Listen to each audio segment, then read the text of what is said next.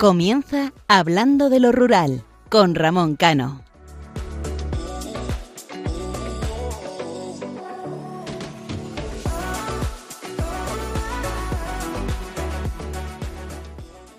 Una madrugada más tengo el placer de compartir estos momentos junto a vosotros. Para mí es un placer enorme, como decía anteriormente, amenizar las madrugadas desde nuestro programa Hablando de lo Rural. En el programa anterior hablábamos de la importancia que tenía conocerse a uno mismo, dedicarse tiempo tanto para disfrutar como para desconectar y también descansar. Pero sobre todo, lo interesante que es valorarse a sí mismo.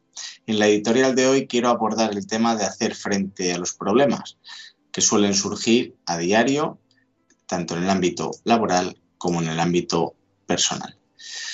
Ya lo comentaba en una ocasión Isaac, la sociedad cada vez es más débil de moral y de valores. En ocasiones esa sobreprotección que damos a nuestros hijos o seres queridos resulta perjudicial. Creamos sociedades débiles o de cristal. No es que lo hagamos de manera incorrecta, ni mucho menos, pero sí tiene sus ventajas, pero también muchos inconvenientes. A la hora de tenernos que enfrentar un problema, puede resultar que lo sepamos afrontar y resulte positivo en nuestro día a día como personas.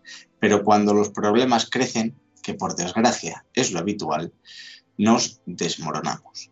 Se nos viene todo grande y vemos la situación con mayor dimensión de la que realmente es. Es cierto y así lo hemos hablado en otras editoriales, que la salud mental es esa salud invisible, pero que afecta en gran parte a nuestro día a día y que a raíz de la pandemia tenemos que controlarla y vigilarla más. Pero lo que no podemos hacer nunca es caer en un pozo del cual no salgamos o nos cueste mucho salir. Por eso, tener una salud mental fuerte es fundamental en nuestro día a día. Hay una gran diferencia entre las personas con una salud mental positiva y las que tienen una debilidad. Y se nota, tanto a la hora de afrontar los problemas como las situaciones. En nuestra vida actual, eh, los problemas, como decía, están a la orden del día. Cada minuto puede haber problemas si no sabemos cómo esquivarlos o afrontarlos. Pero según se agrava la situación económica o social de nuestro país, mayores serán los problemas. Por eso quiero hacer esta pequeña introducción y recalco, cuidemos nuestra salud mental. A lo mejor me estoy repitiendo, pero eh, es fundamental que nos encontremos bien con nosotros mismos y verás cómo la resolución de problemas es más eficaz, nuestro estado de ánimo será mayor y la tranquilidad de nuestra vida estará en marcha. Creerme y hacer la prueba. Ya veréis cómo el estado de ánimo cambia. Un estado ánimo alegre que puede hacer que transmitamos esa positividad. La gente de por sí somos alegres y por esa alegría es cuando tenemos que sacar el, el aspecto más positivo que cada uno de nosotros llevamos, lo que viene siendo nuestra mejor versión. Por eso y porque este aspecto es en cada uno de nosotros existe. Muchas veces la gente se para a pensar y dice que es una persona negativa, que es una persona triste, pero no es así. Todos y cada uno de nosotros tenemos un lado positivo y alegre. Seguramente eh, no recibamos, por mucho que intentemos alegrar el día a la gente, ser amable, eh, levantarnos con, con esa positividad, y lo voy a repetir en muchas ocasiones, pues en ocasiones no recibamos eh, una contestación agradable, una mirada o un gesto. Pero plantar la semilla de la felicidad, de la alegría y la fuerza mental no es cuestión de una acción, ni de unas horas, ni siquiera de días, sino es el trabajo constante de reforzarnos a nosotros mismos. Y poco a poco esa semilla irá germinando hasta que el tronco sea tan fuerte que la felicidad y la fortaleza la llevemos por bandera. Seguramente con esa positividad, esa alegría y esa salud mental buena, creemos entre todos una sociedad mejor, porque no hace falta irse muy lejos, no hace falta que yo lo diga, ni que mis colaboradores otros compañeros lo digan. Simplemente hace falta ver el día a día, descubrir el día a día, ver cómo la gente cada vez es más individualista y ya no hablamos de poner las noticias. No pretendo ser un Don Quijote que combate contra molinos, ni que no existen malos momentos, pero tenemos que sacar nuestro mejor yo. Y eso se resume en cuidar nuestro estado de ánimo. La vida es corta, lo he dicho en multitud de ocasiones, pero para otras personas, y lo hemos visto en estas semanas, y así lo recordábamos en el programa anterior, a lo mejor es demasiado corta para otras personas que fallecen eh, antes de lo que estamos acostumbrados. Pero creo que merece la pena disfrutarla alegremente, aunque nuestro día a día o tengamos algún día que no sea fácil. Pero recuerdo lo que decía hace dos programas. Disfrutar de cada acción y momento nos hace libres, por lo cual nos hace felices. Nosotros tenemos la capacidad de orientar nuestras vidas y ser autores de nuestra historia y de nuestro camino. Y yo os pregunto, ¿vamos a seguir dejando que otros manejen nuestro camino? Qué triste sería si no sabemos dirigirlo nosotros mismos. Hoy no quiero alargarme mucho, y quiero que el mensaje sea claro y conciso. Por eso repito, sean felices, hagan feliz a los que les rodean y tengan la salud física, emocional y mental en un buen estado de ánimo. Así disfrutaremos más y haremos un país y sociedad más agradable, porque la vida se gasta y es miserablemente gastar la vida para no tener libertad. Les habla Ramón Cano y me acompañan Isaac Palomares y Raquel Touriño. Les recuerdo que nuestro programa es cada 15 días, los domingos de 12 de la noche a 1 de la madrugada. Aquí en Radio María tienen una cita con Hablando de lo Rural. Pueden interactuar con nosotros a través de nuestro email hablando de lo rural arroba radiomaria.es o a través de nuestra página de Facebook Hablando de lo Rural. Les animo a que la sigan. Y si quieren escuchar los programas anteriores, lo pueden hacer en la página de Radio María en el apartado podcast. Comenzamos.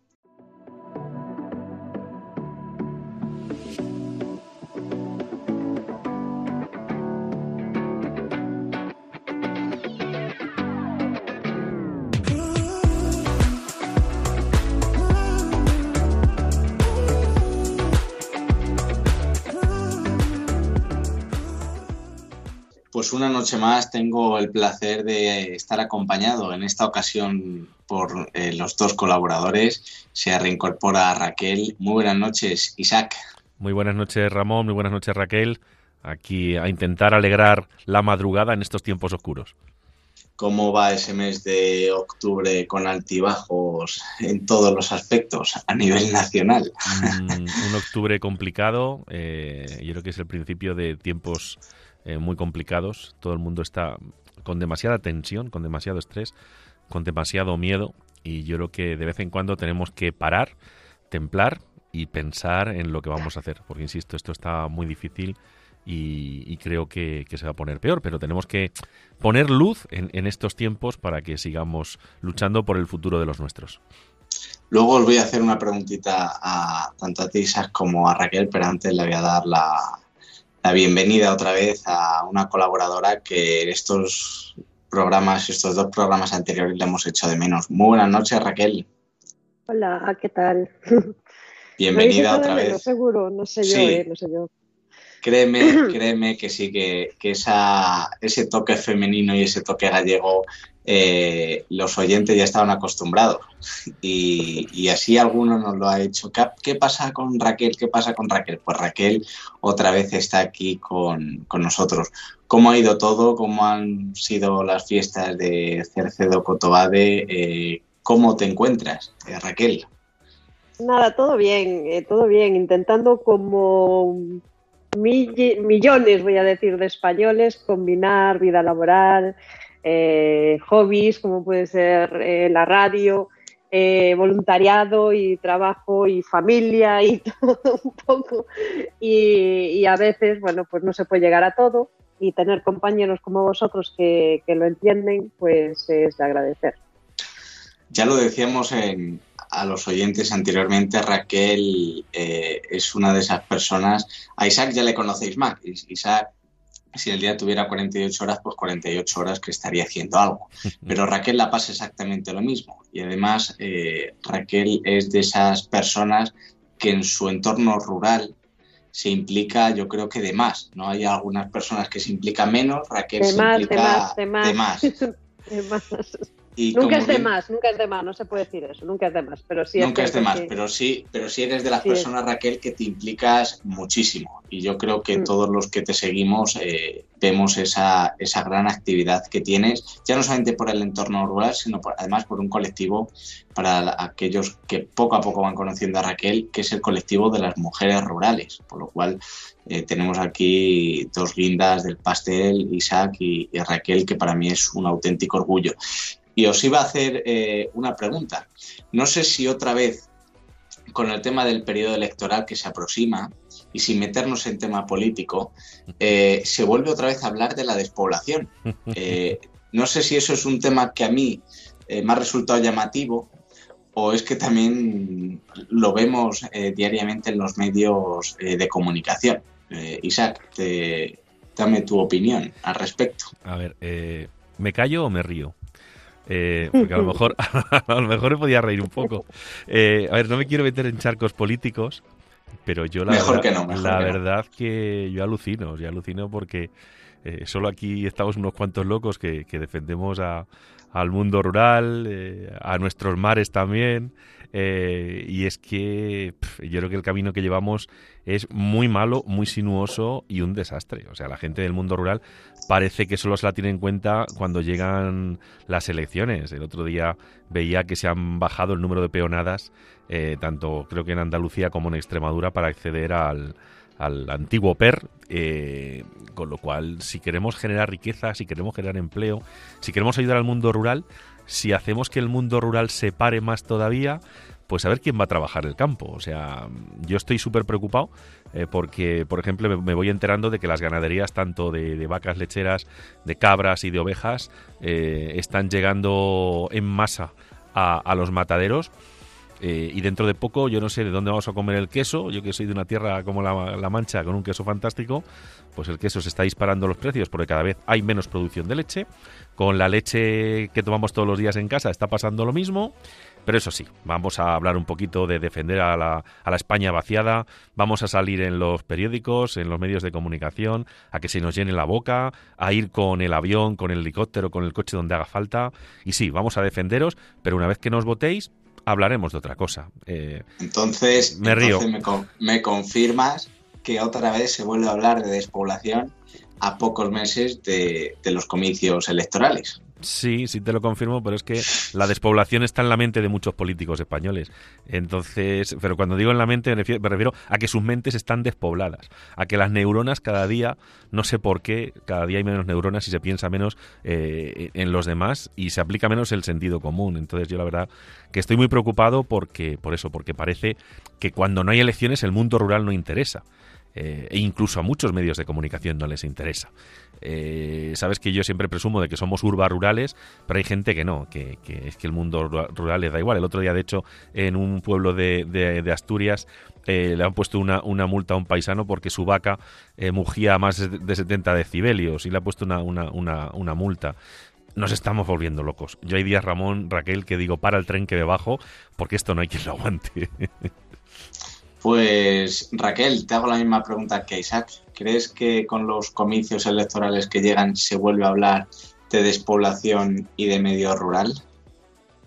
Sí, claro, claro. Pero de eso y de muchas cosas. Pero eh, en concreto, yo tampoco quiero ser como, como, Isaac, pero sí es cierto que parece que volvemos a estar otra vez en el foco y y bueno, estos días más en concreto, además, la, mujer rural, debido al Día Internacional eh, dedicado a esta, a esta figura, pero al final las soluciones pasan por dotar al rural de, que sea solvente. Es que si el rural es solvente, si el rural es solvente, eh, no va a haber problema de despoblación del rural, eh, porque ya de hecho la pandemia constató que hay mucha gente que está volviendo. Aquí, aquí en concreto se están vendiendo muchas casas y muchas fincas.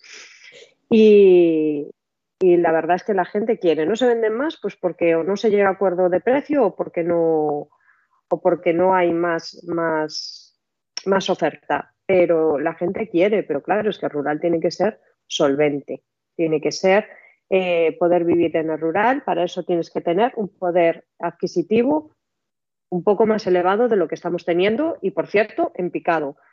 Entonces, mientras eso no suceda, eh, da igual los debates, da igual todo lo que se diga, da igual eh, cómo lo quieran afrontar. Es decir, mm, es completamente inevitable. Si la gente no tiene dinero para poder desplazarse, ya que rural, vivir en el rural implica una serie de eh, extras, te regala muchas cosas, pero también te exige otras.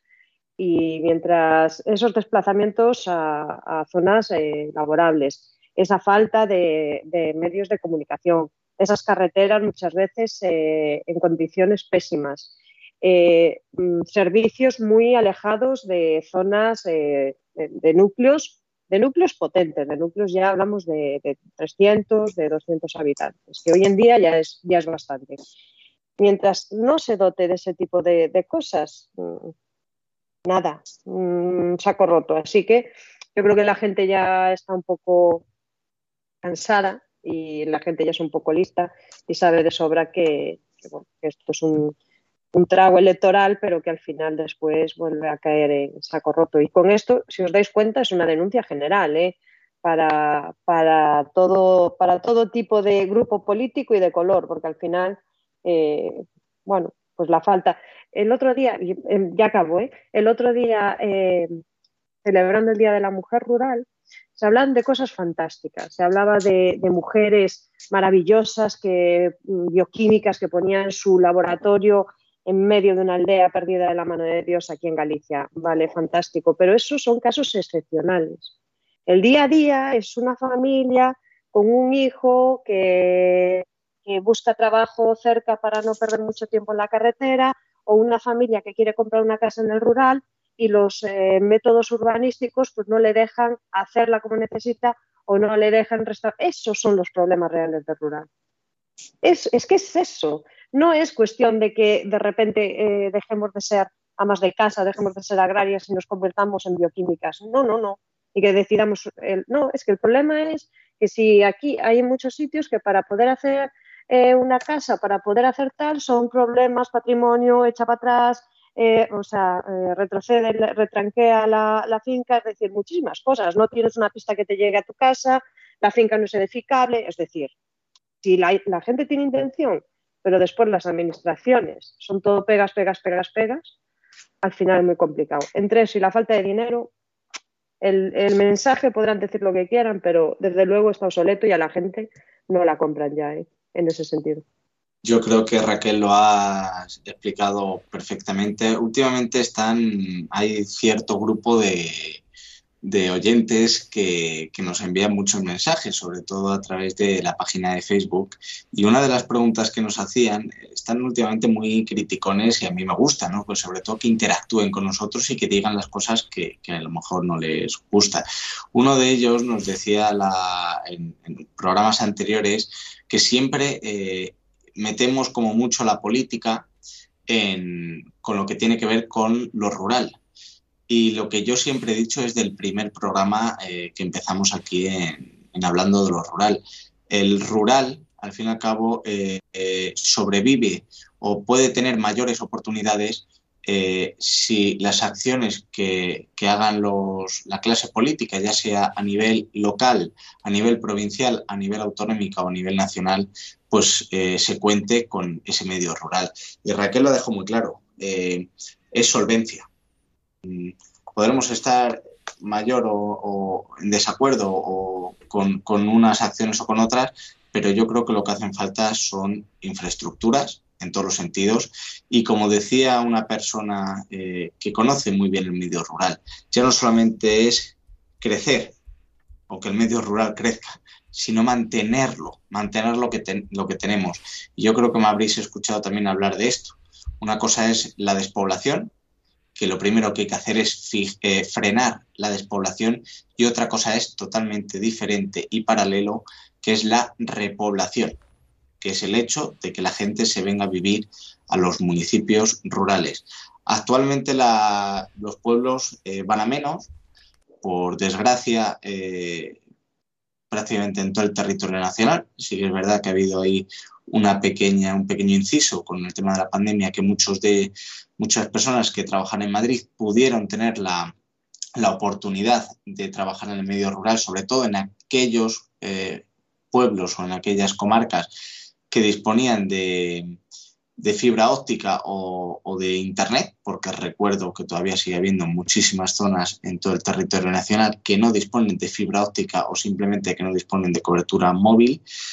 Y ahora con la crisis energética que viene, ya lo comentábamos Isaac y yo en el programa anterior, en las capitales, eh, sobre todo en Madrid, que yo creo que somos la que más conocemos Isaac y yo, por tema laboral, pues eh, está habiendo un problema. Aquí, al fin y al cabo, en los pueblos, eh, yo ahora mismo eh, en, mi casa se está calentando con leña, con leña que se coge de, las fincas, de, al fin y al cabo árboles que ya están secos, pero en Madrid o en gran parte de, la Comunidad de Madrid, eh, en áreas urbanas, eso no se puede. Entonces, lo que decía mm, Raquel, solvencia. El medio rural tiene un potencial magnífico y tiene eh, lo único que hace falta pues es que se crea, como bien decía Isaac, en ese medio rural. Y ya sin alargarnos más, eh, voy a dar paso a la editorial de Isaac Palomares antes de comenzar con el programa. Isaac, todo tuyo.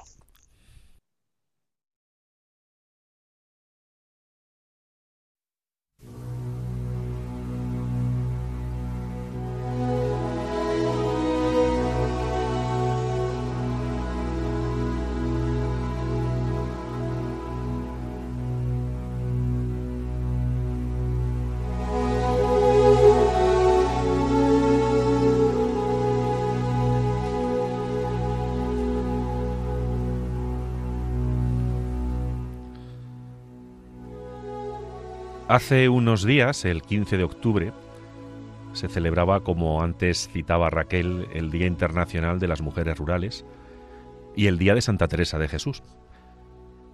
Esta noche quiero unir la imagen de ambas, la de la Santa y la de todas y cada una de esas mujeres que cada día, desde que se levantan hasta que exhaustas y agotadas se van a la cama, lo dan y lo darán todo por los suyos, siendo un ejemplo de generosidad y de amor hacia los demás.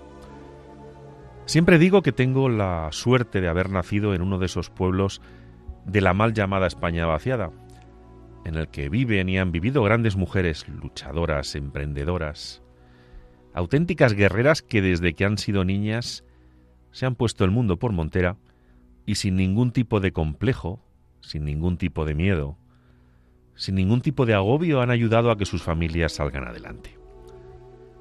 Qué palabra más bonita, familia. Una palabra que es de las más grandes de la creación, pues en torno a ella gira la vida, gira el amor verdadero, gira el mundo. Sin las familias sería imposible que la humanidad hubiera llegado hasta el siglo XXI.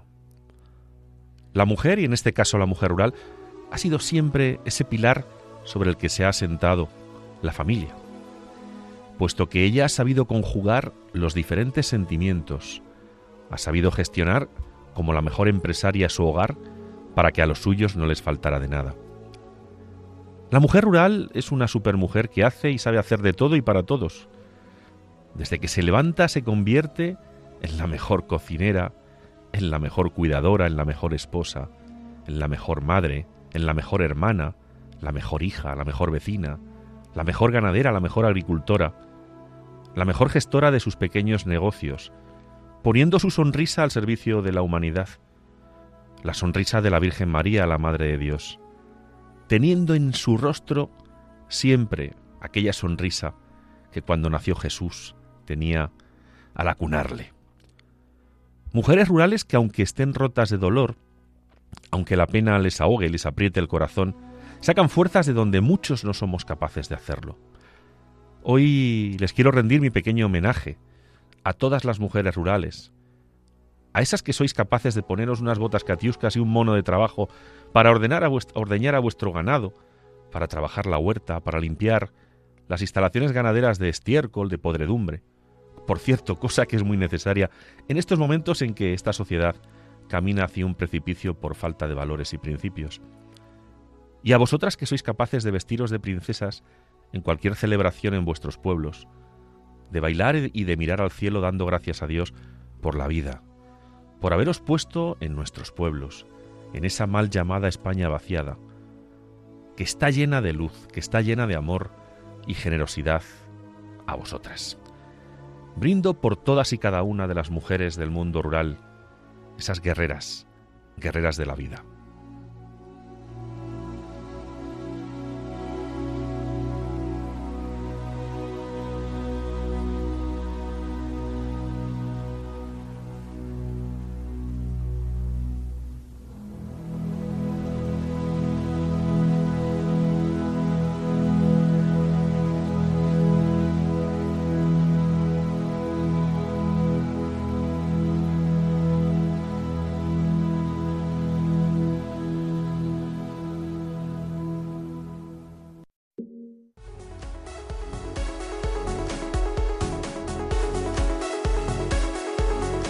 La voz de los pueblos.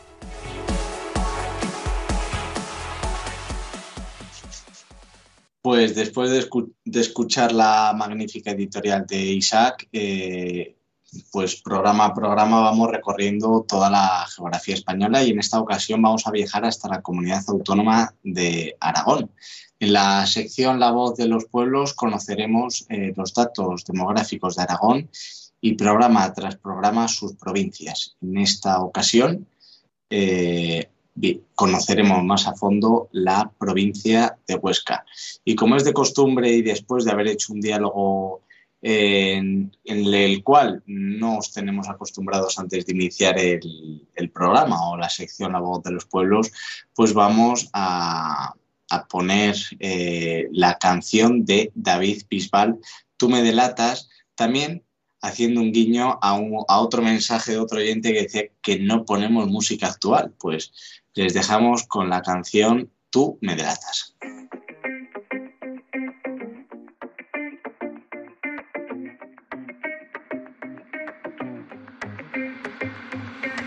Tú llegaste así de la nada, mariposas en tu pelo, levitando sobre el suelo, así eres tú tan inesperada.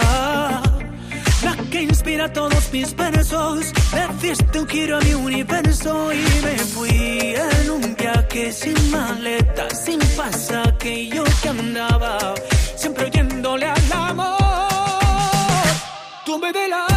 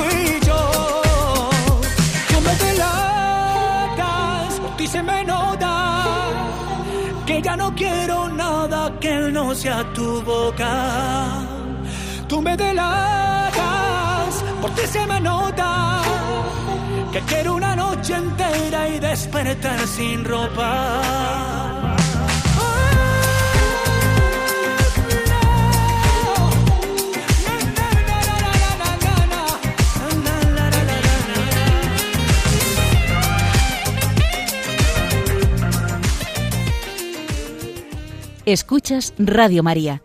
Esto es Hablando de lo Rural, un programa de Ramón Cano.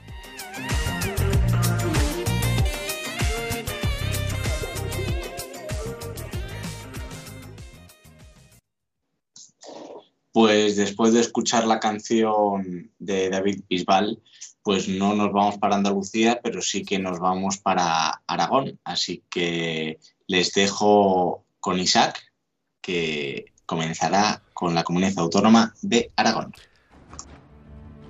Aragón tiene una población de 1.325.342 habitantes y se divide en las provincias de Huesca, Teruel y Zaragoza.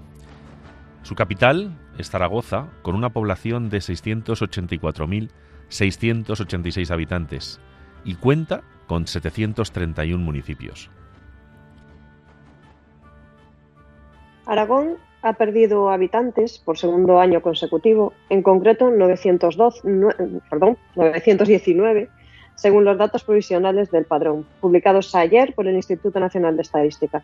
La comunidad cuenta con 1.325.342 empadronados frente al 1.326.261 que figuraban en 2021. El mayor descenso se ha registrado en la provincia de Zaragoza, donde el dato ha caído un 0,16%, por lo que actualmente son 965.943 las personas que viven en ella. La de Teruel también está en negativo. El 1 de enero de 2021 tenía 134.545 vecinos, mientras que en este 2022 aparecen 134.360, un descenso de 185 personas. La única que ha mejorado sus cifras ha sido la de Huesca, que pasa de los 224.264 a los 225.039 y crece por cuarto, año consecutivo.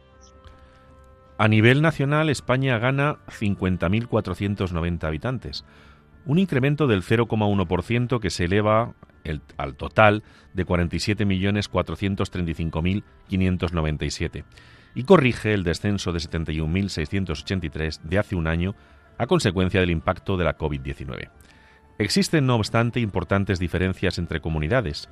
La región de Murcia es la que en porcentaje sale mejor parada, ya que sube un 0,9%, lo que se traduce en 12.953 empadronados más.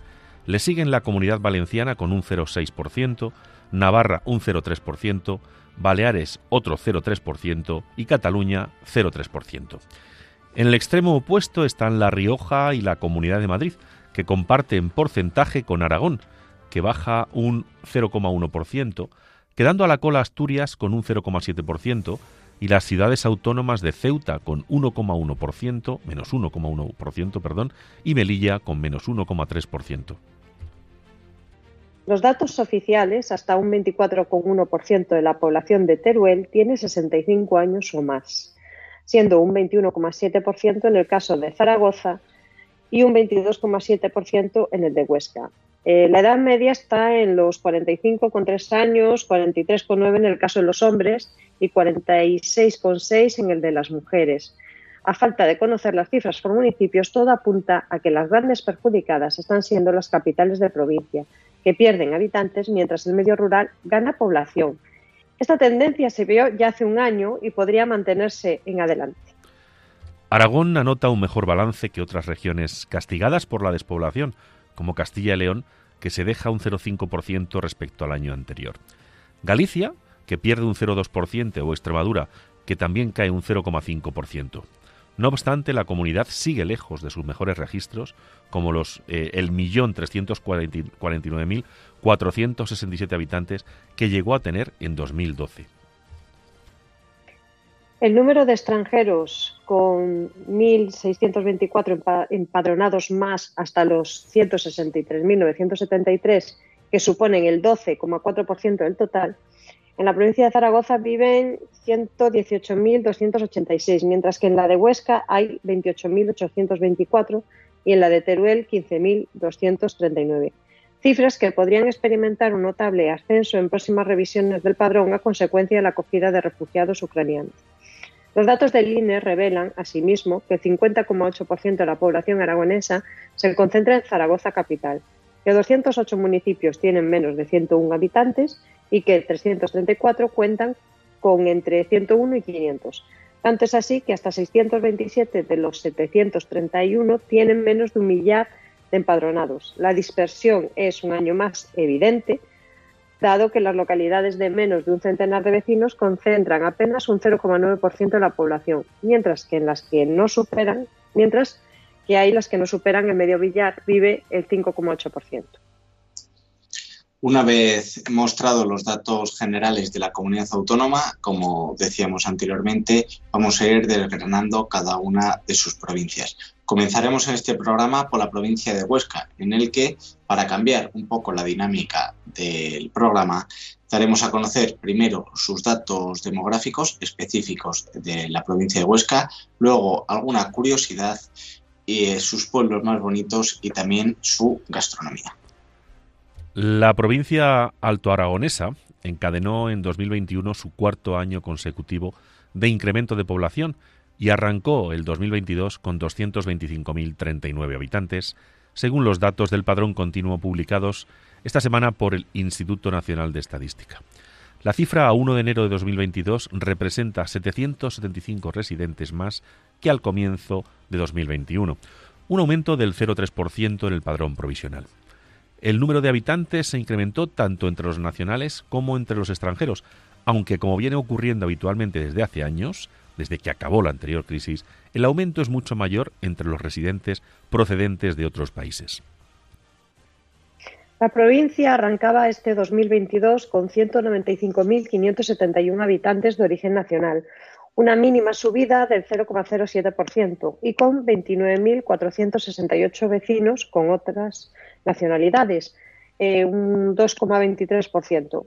La población extranjera presenta el 13,09% de los habitantes del Alto Aragón.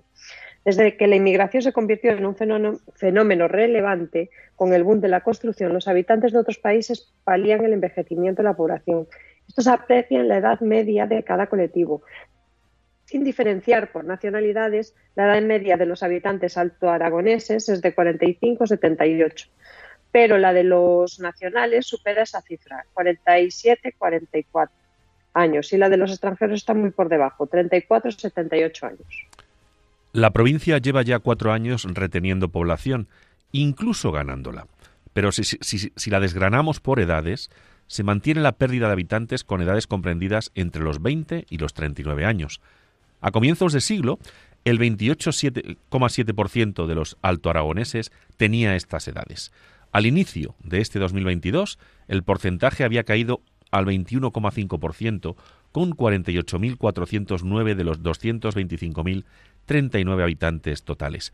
Respecto al año 2021, el número de altoaragoneses que tienen de 20 a 39 años ha retrocedido en 585 personas, un 1,2% menos.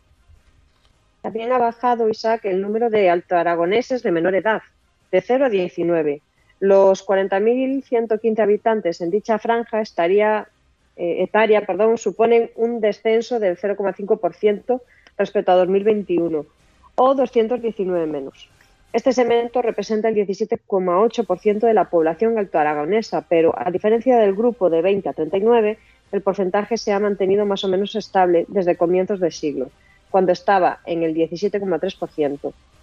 El grupo de edad que lleva aumentando eh, tanto en número total de habitantes como en peso relativo es el de las personas de entre 40 y 64 años. Al arrancar este año eran 85.512 los altoaragoneses.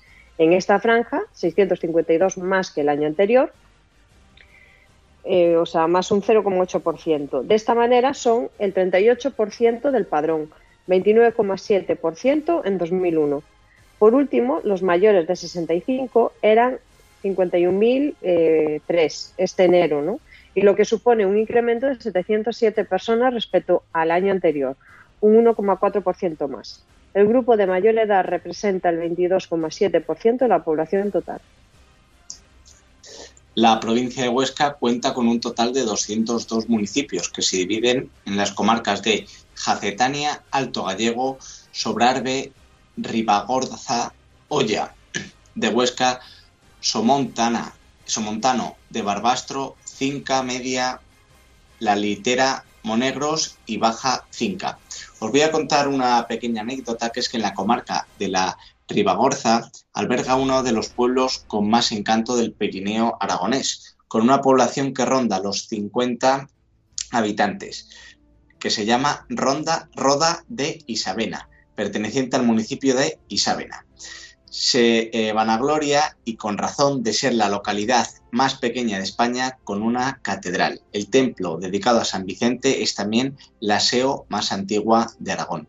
Comenzó a construirse en el año 956 y es uno de los ejemplos más singulares del estilo románico lombardo de esta zona. Fue sede episcopal ribagorzana desde la mitad del siglo X a mediados del siglo XII. Consta de una iglesia basilical de tres naves paralelas, claustro, cripta, salas y otras dependencias capitulares. Pero lo más interesante, además de la cabecera y la puerta meridional de grandes eh, arquivoltas, es su claustro, de pequeñas dimensiones que cautiva por su sencillez. La catedral cuenta además con una hospedería de Aragón su restaurante que ofrece recetas típicas aragonesas, que no voy a nombrar ninguna porque la vamos a ver eh, posteriormente y que además también eh, se ubica en el antiguo eh, refectorio de los monjes y allí lleva 35 años en funcionamiento. Junto a la catedral se alza el Palacio del Prior del siglo XVI y ahora, como decíamos anteriormente, vamos a, a dar a conocer los pueblos más bonitos de Huesca y su gastronomía. Vamos a empezar por Alquézar. Tiene origen árabe y la disposición de las casas formando una media luna le hace tener unas vistas, una panorámica muy pintoresca. Esta villa medieval, Alquézar, de origen árabe, cumple todos los requisitos de los pueblos con encanto. Pero además de sus famosas pasarelas, sus murallas fortaleza y la colegiata, hay una cosa que es muy importante, Ramón Raquel el vino, el somontano naturalmente. Totalmente de acuerdo, no tengo nada que objetar a esa afirmación que acabas de hacer. Ainsa, asentada sobre un cerro con forma de proa de barco, la villa medieval de Ainsa recibe al viajero en medio del valle dominado por la peña montañesa, valga la redundancia, de 2.295 metros. La ciudadela fue construida en el siglo XI, declarada conjunto histórico artístico en 1965 y completamente restaurada a finales del siglo pasado. El resultado, un casco histórico de revista, con gusto por el adoquín y donde nunca falta ese ambiente tan característico que le hace una de las joyas del Pirineo. Recuerda, capital del turismo rural en una comarca del sueño. Merece la pena quedarse a dormir. Lanuza y Sallent de Gallego en el Valle del Tena. El Valle del Tena, la verdad, eh, son palabras mayores en el Pirineo aragonés. Entre Lanuza y Sallén de Gallego hay cuatro kilómetros escasos, que es algo maravilloso para disfrutar, vivir, después de una jornada de, cuento eh, en trineos de perros, por ejemplo, o haciendo un iglú. Yo, imagínense ustedes, yo soy de La Mancha, en mi vida he visto un iglú. Lanuza está recuperado en las orillas eh, de, de dos embalses y es conocido por el Festival de Música Pirineo Sur, donde cada verano se encuentran continentes, culturas, sonidos, y contrasta con poblaciones de larga historia como Sallén de Gallego, que es un antiguo pueblo de realengo de unos 1.800 habitantes, que actualmente es la capital del valle. El fraile León Benito Martón, conocido escritor sayentino del siglo XVIII, cuando escribió la historia de Sallent, decía que en sus cercanías se hallaba enterrada nada más y nada menos que la arca de Noé, nave salvadora de las especies de la Tierra que acabó enclavada en el Valle de Tena cuando acabó el diluvio universal. Yo me voy a Torla. Eh, Roldán y un presunto sobrino de Carlomagno, los cátaros, los monjes hospitalarios o contrabandistas míticos de la frontera, se esconden por las estrechas y empinadas calles de Torla en las tardes de invierno. Lejos del gentío estival, la villa medieval regresa a su esencia. Desde este enclave, repleto de leyendas fronterizas y de contrabandistas, el acceso a los valles de Bujaruero y Otal es una alternativa al maravilloso valle de Ordesa lleno de secretos. Continuamos con Ansó. Comparte con la montaña la naturaleza rocosa de la materia prima que compone sus calles y su, su conjunto histórico, que goza de la consideración de bien de interés cultural.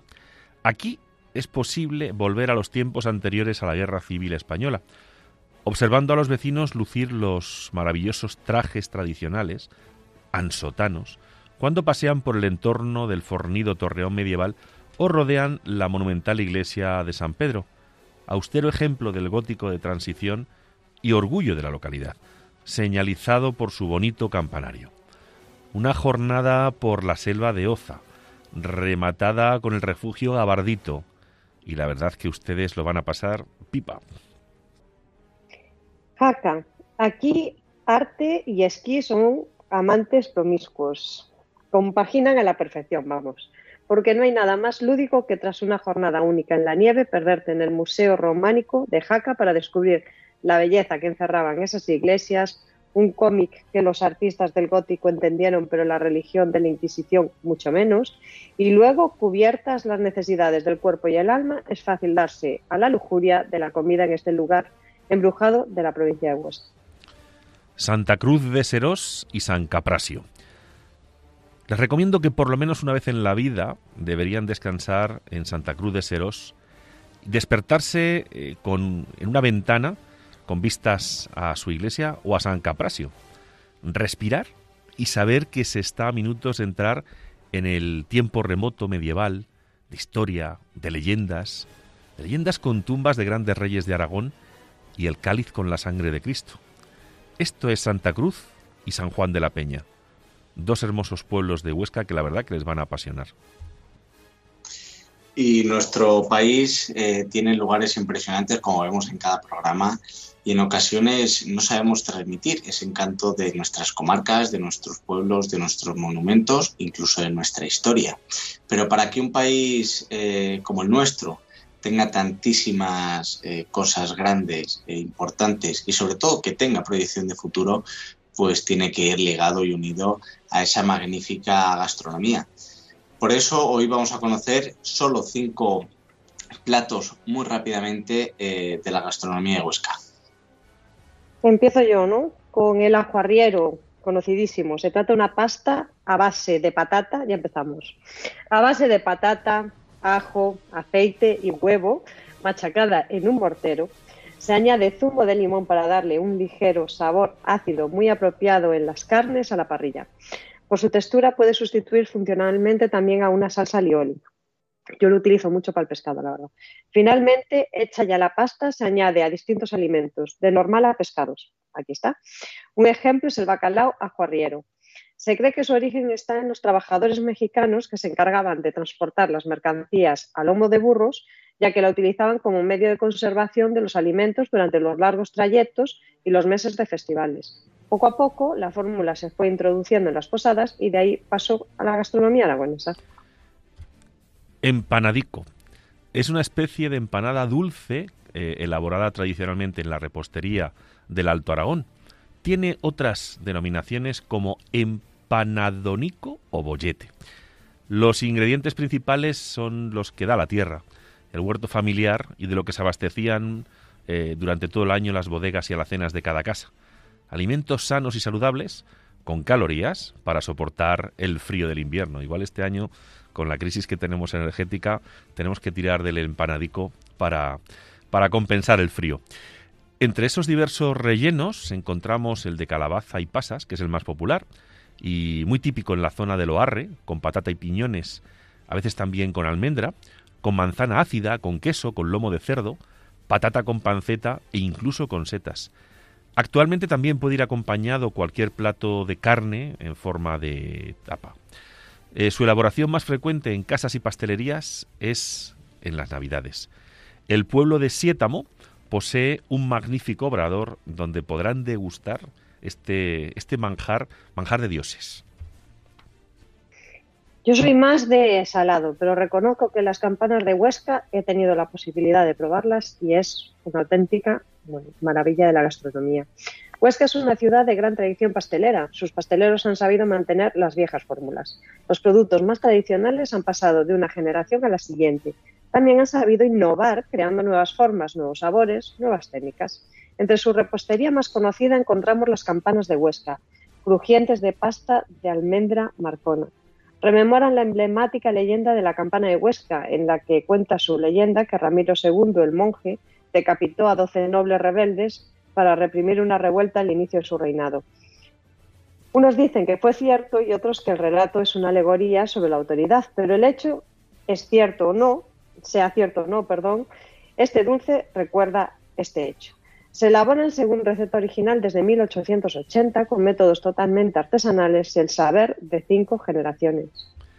Y continuamos con mi postre favorito de Huesca. Eso sí, no miren las calorías que tiene porque pueden asustarse. Es la trenza de Huesca o la trenza de Almudévar. Es el producto más emblemático de, la ciudad. Eh, para su elaboración, la base es un buen hojaldre, azúcar, mantequilla y todo ello relleno de frutos secos y con una forma de trenza. La trenza de Huesca o trenza de Almudévar es un dulce que viene de Centro Europa eh, que entró, y entró en España a través de Logroño, pero fue en Aragón donde se hizo famosa y de hecho en las pastelerías Tolosana eh, es donde tienen registrado el nombre y donde las fabrican, las auténticas, desde hace más de 30 años. Y para finalizar el programa de hoy, eh, yo creo que hemos conocido más a fondo el programa, el perdón, en la provincia de Huesca. Eh, como veis, estamos haciendo algunos cambios, estamos dando más protagonismo a los colaboradores, nos vamos centrando un poquito más en, cada provincia y dedicando más tiempo. Al fin y al cabo, también todos estos cambios son eh, fruto de la implicación y, de, y de los mensajes que nos dan nuestros oyentes. Así que, querido Isaac y querida Raquel, muchísimas gracias por acompañarnos otro programa más aquí en Hablando de lo Rural. El próximo programa tendremos una, una entrevista a, además a unos vecinos míos que hicieron la ruta del Camino Alcantarino, ahora que este fin de semana se está celebrando aquí en Arenas de San Pedro eh, su fiesta patronal. Así que Isaac, muchas gracias por acompañarme y acompañarnos una noche más. A ti siempre. Y Raquel, eh, como te decía al inicio, bienvenida y esperemos eh, poder disfrutar contigo también de, todo lo que nos queda por recorrer, conocer y, mostrar a nuestros oyentes. Pues seguimos, seguimos y espero que, en el siguiente pueda estar. Yo creo que sí, porque ya lo tenemos, lo tenemos ya cerrado. Pero bueno, ya sabéis cómo es esto. El trabajo manda a veces y, todo se complica. Pero yo de corazón, aunque no esté yo eh, en el medio, pero de corazón os estoy escuchando y estoy ahí con vosotros. Pues, queridos oyentes, muchísimas gracias por eh, continuar y acompañarnos un programa más aquí en Hablando de lo Rural en Radio María y nos vemos de aquí a 15 días. Un saludo.